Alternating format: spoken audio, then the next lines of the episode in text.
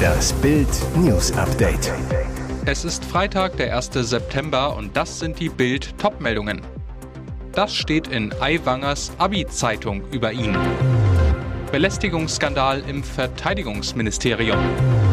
Union wirft Feser Stasi-Methoden vor.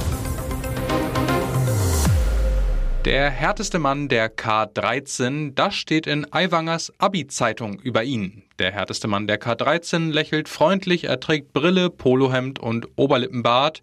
Er laufe auch im strengsten Winter im T-Shirt herum, steht in seinem Steckbrief. Er sei der Mann mit dem aufrechtesten Gang und bestechend ernster Miene. Der härteste Mann der K13, das war Hubert Aiwanger, bayerischer Vizeministerpräsident, als er 1990 am Burkhardt-Gymnasium in Mallersdorf-Pfaffenberg das Abitur machte. In der 11. Klasse war er dort mit antisemitischen Flugblättern im Ranzen erwischt worden, die ihn jetzt das Amt kosten könnten. Der Steckbrief stammt aus Aiwangers Abi-Zeitung, herausgegeben von der Klassenstufe 13, verfasst von seinen Mitschülern. Dass Aiwanger Pflaumenbäume verschenke, steht darin, und dass er ständig das Fenster aufreiße.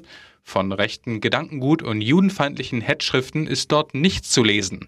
Das Flugblatt, das Aiwangers ehemaliger Lehrer Franz G. all die Jahre aufbewahrt und nun an die Süddeutsche Zeitung gegeben hatte, belastet den Bayern-Vize schwer. Belästigungsskandal im Verteidigungsministerium, wenn ich ihre Tochter sehe, peinliche Personalposse bei der Truppe. Der Ein-Sterne-General Frank Reiland, vor 14 Tagen erst zum Chef der Taskforce Personal ernannt, ist seinen Posten schon wieder los. Reiland habe aus persönlichen Gründen die Leitung der TF Personal niedergelegt, teilte Staatssekretär Nils Hilmer in einem internen Schreiben mit, über das zuerst Business Insider berichtet hatte. Bild weiß, was Reilands persönliche Gründe sind.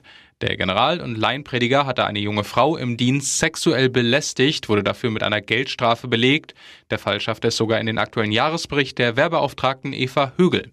Darin heißt es, anonymisiert, Reiland habe gegenüber einer Praktikantin im Beisein ihres Vaters sinngemäß geäußert, wenn ich ihre Tochter sehe, komme ich auf schmutzige Gedanken. Bei einem weiteren Zusammentreffen, bei dem die Praktikantin ebenfalls anwesend war, habe Reiland sinngemäß erklärt, dieses Mal sei es ihm leichter gefallen, seiner Aufgabe nachzukommen, weil er nicht durch eine leicht bekleidete Dame abgelenkt worden sei. Die Praktikantin war zu keinem Zeitpunkt leicht bekleidet. Umgang mit Ex-BSI-Chef Schönbohm, Union wirft Feser Stasi-Methoden vor, das gab es noch nie. Breites Entsetzen bei wichtigen Innen- und Sicherheitsexperten der Union über den Umgang von Innenministerin Nancy Faeser mit dem von ihr geschassten Cyberabwehrchef Arne Schönbohm. Sie fordern eine Entschuldigung für Fesers Mobbing und Schönbohms Wiedereinsetzung als Chef des Bundesamtes für Sicherheit in der Informationstechnik. Bild hatte am Donnerstag exklusiv über Schönbohms Mobbingklage gegen Feser berichtet. Innenexperte Stefan Heck von der CDU verurteilt das Vorgehen der Innenministerin. Nancy Faeser setzt die Geheimdienste auf unbescholtene Mitarbeiter an. Das als Mobbing zu bezeichnen, ist noch verniedlichend. Das erinnert an Stasi-Methoden. Auch Unionsfraktionsvize Andrea Lindholz ist deutlich. Faeser hat den BSI-Präsidenten Schönbohm erst eiskalt abserviert und dann nach Gründen gesucht, um das zu rechtfertigen. Wer so mit Untergebenen umgeht, kann nicht Ministerpräsidentin eines deutschen Bundeslandes werden. Faeser müsse Schönbohm wieder in das Amt des BSI-Präsidenten einsetzen. Jetzt spricht Luke Mockridge, mich haben viele Leute gewarnt. Die vergangenen Jahre waren hart für Comedian Luke Mockridge. 2019 erstattete seine Ex-Freundin Ines Agnoli Anzeige gegen ihn wegen einer angeblich versuchten Vergewaltigung. Darauf folgten TV- und Tourabsagen, ein Shitstorm auf Social Media und Freunde, die ihm den Rücken kehrten. Jetzt spricht Luke erstmals selbst über seine Ex-Freundin, seine Freunde und Gegner wo im Podcast hätte ich das mal früher gewusst von seinen Freunden Joyce Ilk und Chris halb zwölf. Luke im Podcast, dann kochte alles hoch und dann merkst du, okay, Shitstorm, dann lief die Scheiße quasi aus dem Handy raus und fing an, mein Umfeld und mein Leben zu verändern. Ich verliere Jobs, meine Eltern verlieren Jobs, meine Brüder verlieren Jobs, mein Bruder fliegt aus der Fahrschule und dann wird es sehr schnell sehr echt. Und jetzt weitere wichtige Meldungen des Tages vom Bild Newsdesk. Wahnsinniger Millionencoup beim Hamburger Kupferproduzenten Aurubis. Laut Ermittlern entstand ein Schaden im niedrigen dreistelligen Millionenbereich. Sprich, Gangster haben Edelmetalle wie Gold und Silber für mindestens 100 Millionen Euro geklaut. Das gab Aurubis in einer kurzfristig veröffentlichten Mitteilung an die Aktionäre am Donnerstagabend bekannt. Die Aktie des Unternehmens geriet daraufhin stark unter Druck.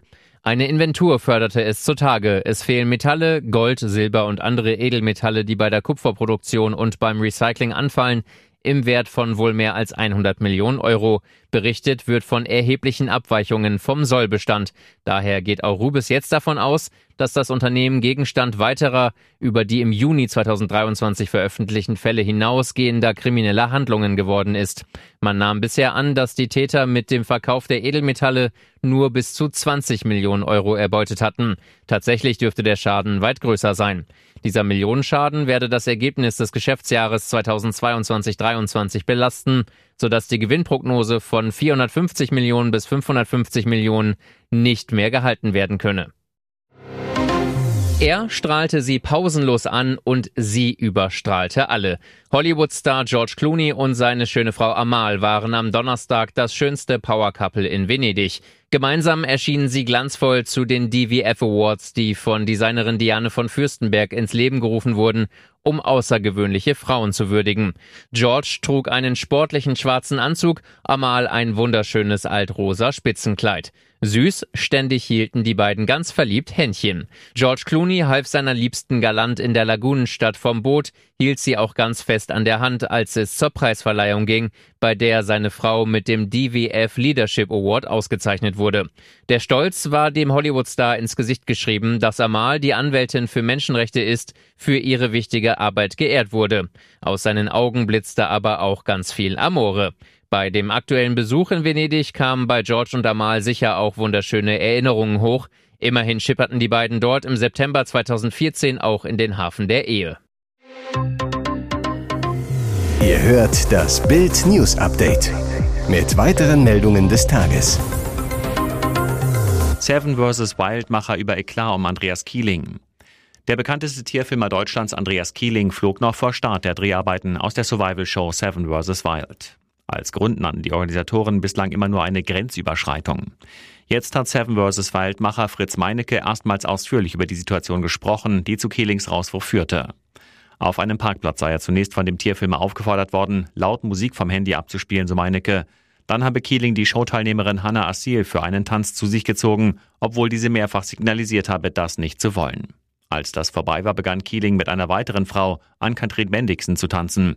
Dann sei es zum Eklat gekommen. Er drückte sie an sich ran und ungelogen, innerhalb von Millisekunden wanderte die Hand komplett an den Arsch. Der Showmaster weiter. Ganz wichtig, wir reden nicht davon, dass die Hand so ein bisschen leicht runtergerutscht ist, sondern da wurde richtig zugelangt, gepackt, gedrückt. Killings Anwalt Dirk Giesen zu Bild.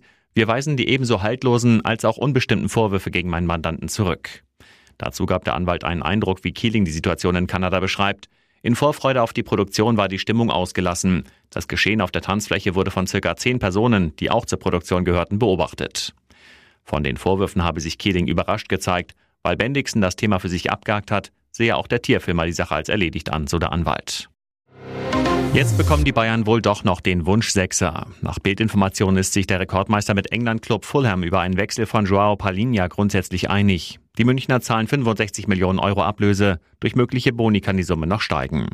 Mit einem Palinja-Wechsel hätten die Bayern die monatelange Suche nach der Holding Six, einem defensiven Mittelfeldspieler, abgeschlossen.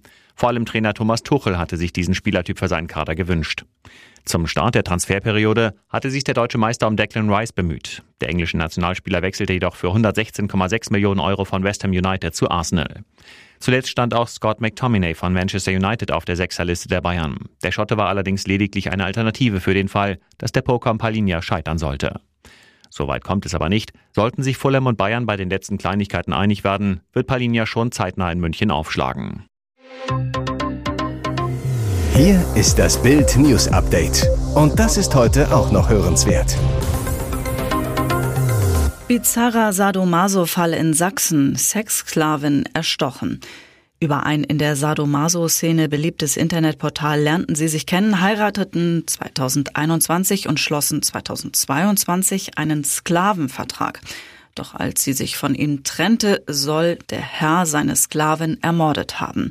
Ende Juli war die Frau mit Stichverletzungen tot in der Plattenbau-Maisonette-Wohnung ihres Ehemanns Mike gefunden worden. Dort hatten sie nach Bildinformationen eine Weile gemeinsam gelebt, bis sich Jessica von ihm trennte und auszog. Seltsam.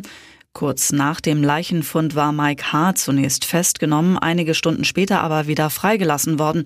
Die Polizei sprach damals von einem möglichen Selbstmord von Jessica.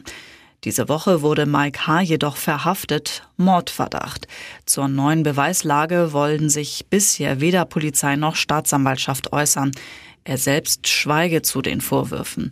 Übertrieb es der Straßenbahnfahrer mit dem gemeinsamen Fetisch. Beide sollen ihre Leidenschaft ganztägig ausgelebt haben. In einem Sklavenvertrag verpflichtete sich Jessica unter anderem ihren Herrn zu siezen, ihre Körperpflege nach seinen Wünschen auszurichten und sich seinen Sexregeln zu unterwerfen. Unter Punkt 7 Absatz 1 hieß es, die Sklavin tritt alle Rechte an ihrem Körper an den Herrn ab, verletzt sie ihren Körper, beschädigt sie damit das Eigentum des Herrn. Dies ist untersagt. Sah Mike H. seine Frau als Eigentum an und tötete Jessica, weil sie ihn verlassen hatte? Aus ermittlungstaktischen Gründen möchten wir dazu derzeit keine Angaben machen, sagt Staatsanwalt Jürgen Pfeffer.